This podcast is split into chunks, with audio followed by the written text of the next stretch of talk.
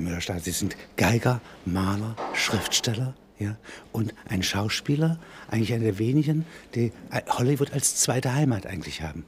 Ja? Sehr verankert hier, ja, aber verankert auch dort. Ja, ja und das äh, zeigt mir, dass die Menschen überall sehr ähnlich sind.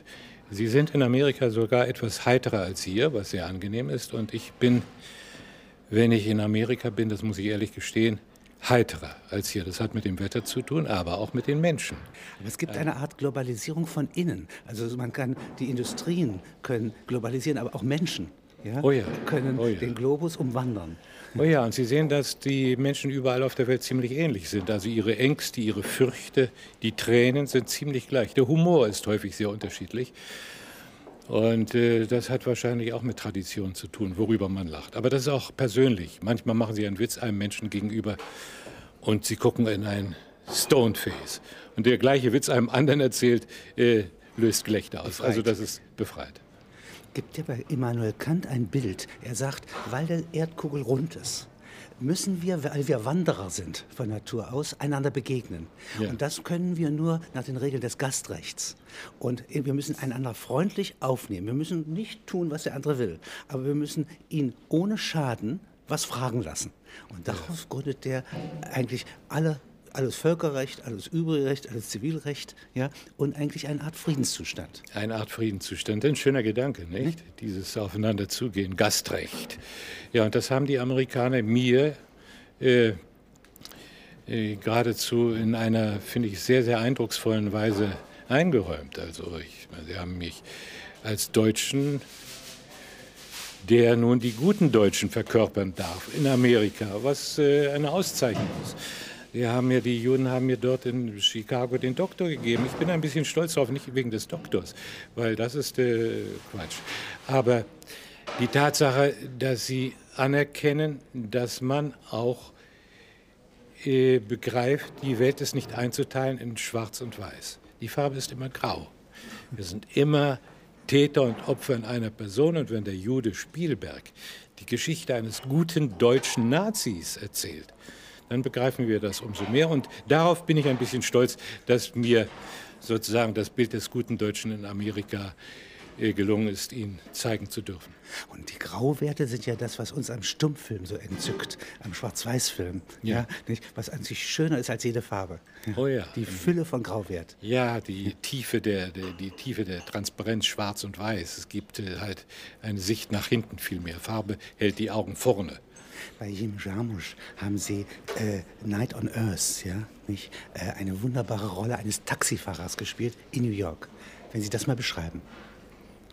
Ich kann es ganz gut beschreiben. Als ich dorthin kam, der, es war der Beginn des Golfkrieges. Ach. Und da setzte, setzte, ich mir diese rote Nase auf und spielte einen Clown und sagte, was für ein Quatsch mache ich eigentlich hier. Da macht ein Mensch Krieg und einen für mich äh, irrsinnigen Krieg fernab von Nordamerika andere Länder zu bombardieren und ich spiele hier einen Clown. Das war der Beginn. Ich habe da nebenbei gesagt, also wirklich auch ein Bild gemalt, das, äh, äh, wie ich finde, einfach den Eindruck meiner Gefühle damals wiedergab wiedergeben musste. Ich wollte sie loswerden durch Zeichen. Was ist auf dem Bild zu sehen? Da sieht man lauter dunkle Bargestalten und die unterschreiben einen Verlag, äh, einen Vertrag, einen Kriegsvertrag. Das sind alles hitlersche, napoleonische Menschen, die da zusammensitzen. Und in der Mitte ist reingeworfen ein roter Fleck. Es kann bedeuten Blut, es kann bedeuten Krieg. Rot ist ja eine schöne Farbe. Stellvertretend für mich war Rot immer die Farbe der Sonnenuntergänge, Aufgänge, die Farbe der Liebe, die Farbe der Kirschen, der Rosen. Und da bekam sie für mich die Farbe des, des Blutes, des Krieges, des Untergangs, des Todes. Rot, Tod. Und das war für mich plötzlich, ein, hatte eine andere Bedeutung. Wo waren Sie am 11.09.? Da war ich in Deutschland. Da war ich in Deutschland und äh, Wissen Sie, der 11.9., es, es war eine furchtbare Katastrophe, weil ich äh, eine furchtbare emotionale auch für uns bilde. Aber ich muss immer daran denken, wir müssen das in eine Balance bringen, historisch in ein Gewicht, ein ja. Gewicht bekommen. Ich meine, das ist schrecklich. Aber für mich schrecklicher beinahe ist, dass täglich 23.000 Kinder an Hunger sterben. Das äh, in einem friedlichen Jahr wie 1995 15 Millionen Menschen an Kriegen, AIDS und Hunger sterben, umkommen. Also das Krebsgeschwür auf dem Körper Welt ist eigentlich die Ungerechtigkeit. Wir können vielleicht in kleinen Kriegen, in kleinen Bombardierungen den, das Krebsgeschwür Terrorismus für kurze Zeit besiegen. Für kurze Zeit, sage ich. Aber wenn wir daran denken, dass die Menschheit in fünf Jahren sich verdoppelt, und wenn man daran denkt, was dann wieder an Ungerechtigkeit, das, das, das große Krebsgeschwür auf unserer Erde im Körper der Welt ist die Ungerechtigkeit. Und das werden wir nie, nie reparieren können.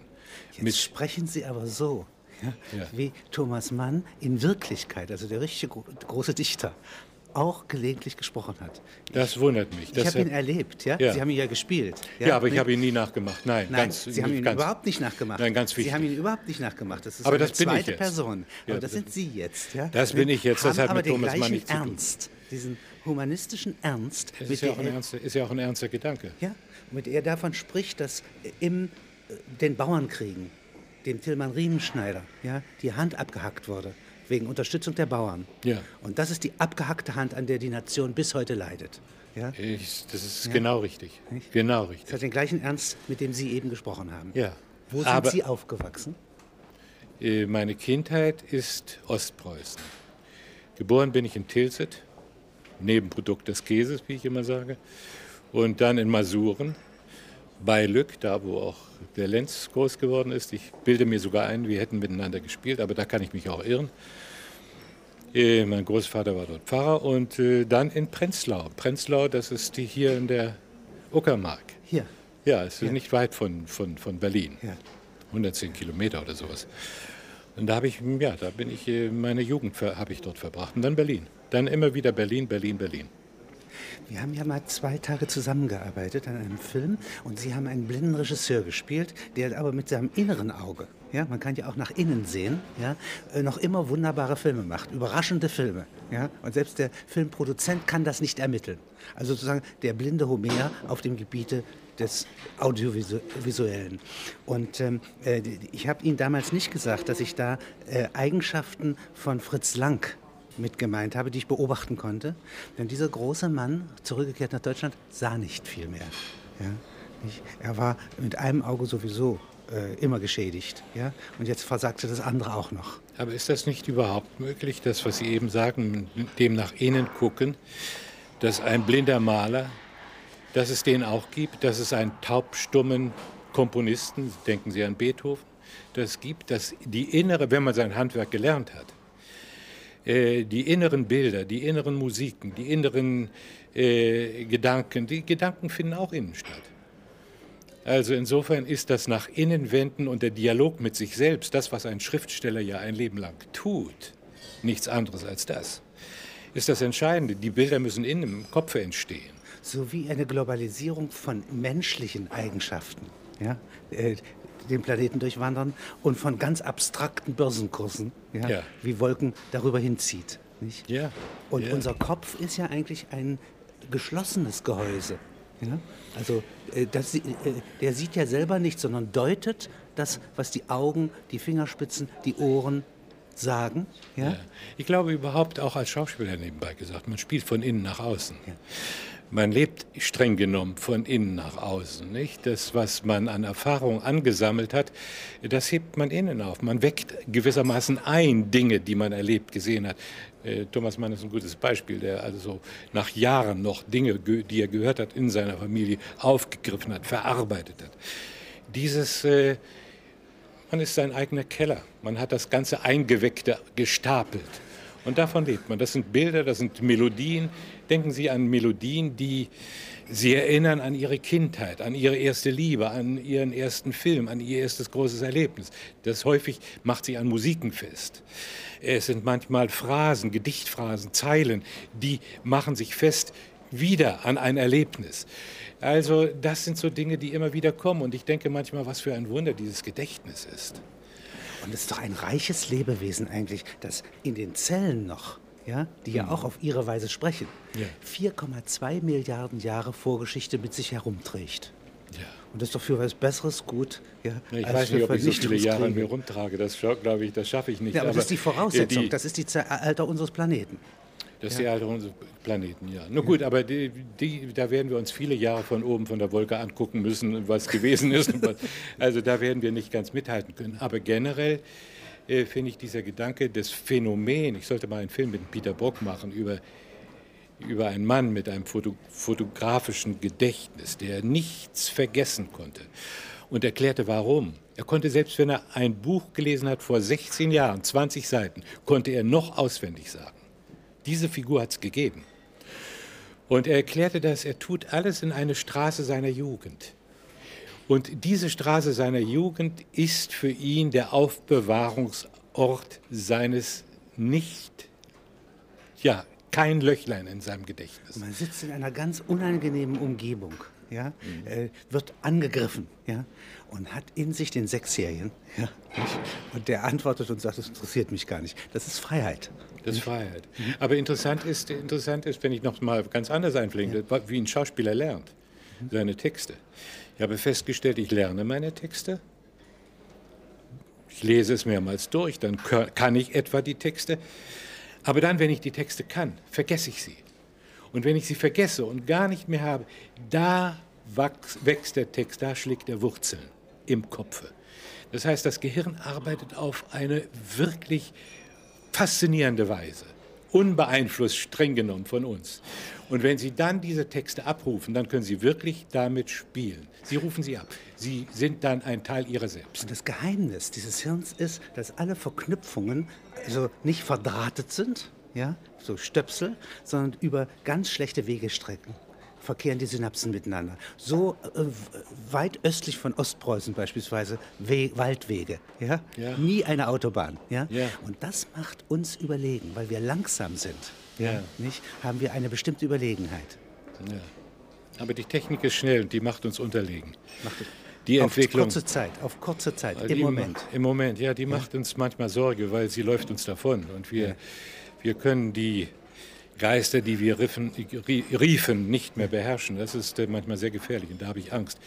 Wenn Sie eingangs von dieser Rakete gesprochen haben, die über das Wasser wie ein Stein flutscht. Ja. Und ich denke mir, dieses Bild, wenn wir das weiterentwickeln, plötzlich fliegen überall über die Meere diese Raketen. Oh, ein so schlimmer Gedanke, weil ich wünschte mir diese berühmte Bombe, die, die, die jemand erfunden haben will, die aber nicht erfunden worden ist, die alles vernichtet. Alles Kriegsgerät, alles Kriegsgerät vernichtet, aber alles stehen lässt, was lebt. Das wäre eine Zaubermacht. Das wäre eine Zaubermacht. Sie haben heute einen Auftrag, nämlich die Laudatio auf Costa Gavras zu halten. Und er hat einen Film gemacht. Über was? Den Stellvertreter, die Hochhut-Geschichte von, Hochhut. die Geschichte, der heißt, glaube ich, Emen jetzt hier. Und äh, es tut mir beinahe leid, ich sollte, ich sollte mitspielen, habe aber abgelehnt, gestehe ich ganz offen. Ich war es müde, so äh, diese Charaktere immer wieder zu spielen. Den Gerstein, aber, Sie gespielt? Nein, ich sollte eine Figur, den Vater von der Hauptrolle, spielen. Aber ich mochte diese Figuren einfach nicht mehr. Aber ich mag Costa Gavras als Mensch, als Regisseur mit seinem Mut und äh, als Sie mich fragten, die Laudatio, sofort. Ich fühle, es, ich fühle mich gerade verpflichtet, weil ich mag den einfach. Es gibt ja Leute, sie gucken an und als ich den das erste Mal begegnete, sagte ich ja. Und wir mochten uns beide. Man wiederholt sich nicht gern, aber was werden Sie als Hauptpunkt sagen? Sie hm. ein Mann, der von Dramatik außerordentlich was versteht. Ja? Aber das werde ich alles nicht. Äh, ich werde, glaube ich, ich, das ist ja sehr, sehr merkwürdig. Ich kriege gerade die Laudatio hier, die sie geschrieben hat, also das Filmfestival, reingeliefert und ich will mich jetzt hinsetzen und eine Mixtur machen. Ich glaube, ich spreche ganz persönlich über unsere erste Begegnung und äh, was für einen Eindruck ich hatte, als ich ihn sah. Ich weiß, wir, wenn ich das hier sagen darf, ich weiß, ich erinnere mich, dass wir uns verabredet hatten in einem Hotel um 11 Uhr in Paris und ich wusste nicht, wie er aussah. Und die Tür öffnete sich, herein kam ein Mann mit einem weißen Schlips, weißen Schuhen, einem schwarzen Anzug, öligen Haaren, eine Kette äh, um den Hals. Er grüßte mich und sprach mit dem Liftboy. Er grüßte mich ein zweites Mal, dann stand ich auf und er sprach mit dem Liftboy. Ich sagte, ist das Costa Gavras, der Mann so große Filme gemacht hat? Sieht er aus wie ein Zuhälter in einem schlechten Film? Und in dem gleichen Moment kam ein Mann herein, der jung war, und für mich jedenfalls jung schien und sagte, ich bin Costa Gavras. Es war wie eine Befreiung. war wie eine Befreiung. Das werde ich vielleicht erwähnen. Und ich werde auch, wissen Sie, ich habe ihn beobachtend, wie er umgegangen ist, Kinzert, ein kleines Bild, das werde ich wahrscheinlich erwähnen. Ich erinnere mich, als wir in den Courtroom-Szenen, äh, Courtroom, in den Gerichts, jetzt muss ich mich, in den Gerichtsszenen äh, drehten, da brachte Jessica Ling ihre Kinder mit zum Set. Kollegen spielten mit den Kindern, wenn Jessica sie beobachtete. Sie hörten auf, wenn Jessica nicht guckte. Einige von ihnen. Costa spielte mit ihm, auch wenn sie gar nicht da war.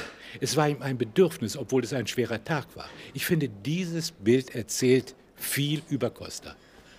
Ist das richtig? Aber absolut. Das ist ein, ein unheimlich gutes Unterscheidungsmerkmal. Ja. Äh, Dinge um ihrer selbst willen tun. Ja? ja? Das ist der Kernpunkt. Nicht Dinge zum Zweck machen. Ja? ja. Ich glaube, das ist die Grundlage der ganzen Moralität. Ja.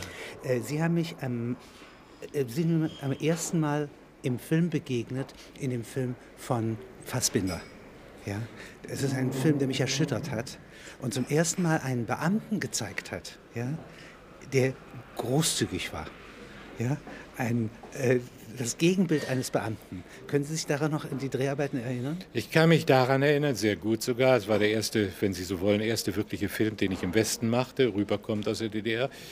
Übrigens, wir trafen uns beide dort bei der Beerdigung. Das ist wahr bei der Beerdigung, da habe ich Ihnen in die Augen geguckt und Sie und Sie sagten mir, ich würde gerne mal mit Ihnen arbeiten. Das erinnere ich mich noch ganz, ganz, genau, genau, weil diese ich mich genauso. Genauso ja, erinnern genauso. Sie sich. Mich hatte da überrascht, dass ich wusste, dass in dem Sarg der Fassbinder gar nicht lag. Er ja. wurde beerdigt, ja. ja, mit vollem Ritus, ja, aber es war äh, eine Scheinmaßnahme, ja. Gucken Sie mir das, was für ein schönes Bild ist. Ja. Da werden lauter Scheinmaßnahmen beerdigt und die wirklichen, die wirklichen Toten sind irgendwo auf der Welt. Irgendwo. Dieser Gedanke, ja. Ja, das ist eine andere. Nein, ich erinnere mich sehr gut an, dieses, an diesen Film, äh, weil ganz merkwürdigerweise hörte ich, dass der Fassbinder immer so ein Teufel war. Ja. Und ich habe das nie erlebt. Aber allerdings gebe ich auch zu, ich hatte keine Furcht vor ihm. Ich äh, habe mich in meinen Trailer gesetzt und dachte, ich halte schön Distanz. Wenn er mich braucht, komme ich und gehe weg, wenn er mich nicht braucht. Ansonsten spiele ich so professionell ich kann. Eine bittersüße Liebesgeschichte. Ich habe zum ersten Mal das Wort bittersüß ja, ja. empfunden. Ja. Und ein großzügiger Mann. Ja? Und eigentlich Dido und Aeneas ja, als Liebespaar. Ja? Auch mit der Gewitterszene. Ja? Nicht? Dass sie flüchten, ja wie stimmt. in eine Höhle. Wie in eine Höhle, ja. Da kommt etwas ganz Altes von Ovid hinein nicht? Ja, in so einen modernen Film, ja, von einem Fassbinder, der das vielleicht mal irgendwie in einem Merkheft gelesen haben mag, ja. Er hat ja nicht viel gelernt oder so etwas, ja. Er war nicht mhm. gierig auf Wissen, aber er hatte Wissen. Er hatte Wissen und er hatte, was ich viel, viel schöner finde, er hatte als Regisseur den Mut, die Courage, Freiheit zu akzeptieren und zu befördern. Ich erinnere mich an eine Szene, ich wollte nicht mehr rauchen weil ich rauchte in diesem Film. Er sagte, der muss viel rauchen. Ich rauchte also jeden Tag, jeden Tag und die Szene überlegte ich mir, als ich spazieren ging den Tag davor, wie kann ich die loswerden mit dem Rauchen. Und äh, da kam ich auf folgenden Einfall. Das habe ich dann einfach gespielt. Wir drehten alles nur einmal. Ich habe gespielt, er will immer die Zigarette anmachen, erzählt über seine, die Lola, die er gesehen hat, nimmt sie wieder raus und wissen Sie, da ging sie da lang und da habe ich sie gesehen, wie, und erzählt weiter und erzählt er und dann sagt er irgendwann, nimmt den Tee und sagt, und dann bin ich da und da habe sie gesehen und rührt in Gedanken den Tee um. Das hatte ich mir ausgedacht und ich war sicher, dass der Fassbinder, weil jeder Regisseur gesagt hat, oh, das ist schön, aber das können wir, lass uns mal eine andere was. Der hat sich den Bauch gehalten vor Lachen und sagt, das ist ja wie inszeniert. Und äh, diese Szene hatte Beifall beim, beim, bei, bei, der, bei der Premiere. Und äh, diese Freiheit, nicht nur zuzulassen, sondern sich daran zu erfreuen, habe ich eigentlich nur bei Fassbinder und bei Barry Levinson auch. Letzte Frage. Äh, als Schriftsteller, ja? wenn Sie mir von dem, was Sie schreiben, erzählen. Wissen Sie, äh, es ist vielleicht einfach, ich Schriftsteller. Ich, habe, ich hätte Spaß gehabt, als ich mit dem, beim Siedler mein Buch daraus gegeben habe, den verordneten Sonntag, sagte er mir mal, zu mir, von dem ich ja doch, er versteht ja sein Handwerk. Und als er mir sagte, hör doch auf mit dieser blöden Schauspielerei, schreib doch. Und, äh, und ich sagte, Wolf, ich habe bei dir verdient im letzten Jahr 12 Mark 75, glaube ich. Äh, davon kriege ich meine Familie nicht durch, kriege ich nicht über die Runden. Und äh, ich muss leider den blöden Beruf weitermachen. Sonst würde ich gerne schreiben. Ich würde gerne schreiben würde gerne eine Familiengeschichte, die ich auch angefangen habe. Es sind so Dinge, auch der Spaß, der Umgang mit dem Material Sprache, das ist wie Malerei. Ich spiele gerne damit. Ich gehe damit um. Es sind viele Gedichte, die ich geschrieben habe. Die sind nicht alle gut, aber einige sind auch gut. Und da liegen die Schubladen voll und ich mache jetzt langsam Ordnung. Ich bin 71, bin also Ihnen voraus, aber Sie folgen mir. 1931, ja? Ich bin 30. 30. 30, ja, 30. 17. Dezember, insofern ja. 31 beinahe. Ja. Und äh, ja, ich will das leer machen. Es ist ein Bedürfnis, wie Malen auch, ein Bedürfnis mit anderen Mitteln umzugehen. Und ich sehe das für mich überhaupt keinen Unterschied, ob ich Schauspieler male oder so. Und ich will das auch gar nicht so als arrogant oder da kann einer so viel, um Gottes Willen. Das ist, gehört für mich irgendwie zusammen. Ich war immer überzeugt nebenbei, wenn ich das noch sagen darf, dass Zeichnen, weil es mir so leicht fällt, nichts wert ist. Es fiel mir so leicht, ich sagte, das kann nicht wert sein. Das ist, und ich habe es immer verschenkt, das ging weg. Aber es hat wirklich am meisten meiner Seele geholfen. Damit mit dem Zeichnen bin ich alle Knoten in der Seele losgeworden. Viel mehr als Schauspielerei, viel mehr als Schreiben. Das hat mich befreit. Was ist das teuerste Wort, das Sie schon einmal gesprochen haben? Also zum Beispiel der teuerste Film, in dem Sie Worte gesprochen haben. Sie meinen, der, der Film, der am meisten gekostet hat und mich aber am wenigsten interessiert hat, ein großer amerikanischer Film. Ja, na, da gibt es etliche. Ich habe da The Peacemaker, glaube ich, war so ein 100 Millionen Film. Dann habe ich, glaube ich, einen anderen Film gemacht. Ah, ich habe etliche Filme gemacht. Hier mit dem Brian De Palma, der unbedingt mit mir was machen wollte. Da spielte ich sogar einen Chef der, der NASA. Aber es war ein furchtbarer Film. Also der hieß Mission to Mars. Und dann habe ich den gesehen. Und der Film war gar nicht mal so schlecht, bis zum Schluss am Ende des Films eine Figur auftrat. Die war so schrecklich, dass der ganze Film nach vorne für mich schlecht wurde. Also diese eine Figur hat den ganzen Film für mich auch nach vorne schlecht gemacht. Ja, also das waren Mainstream-Filme. Das sind sicherlich, das sind etliche. Ich, ich kann sie gar nicht. Da gab es noch einen Film. Wie hieß der? Ein großer. Die habe ich auch vergessen, verdrängt.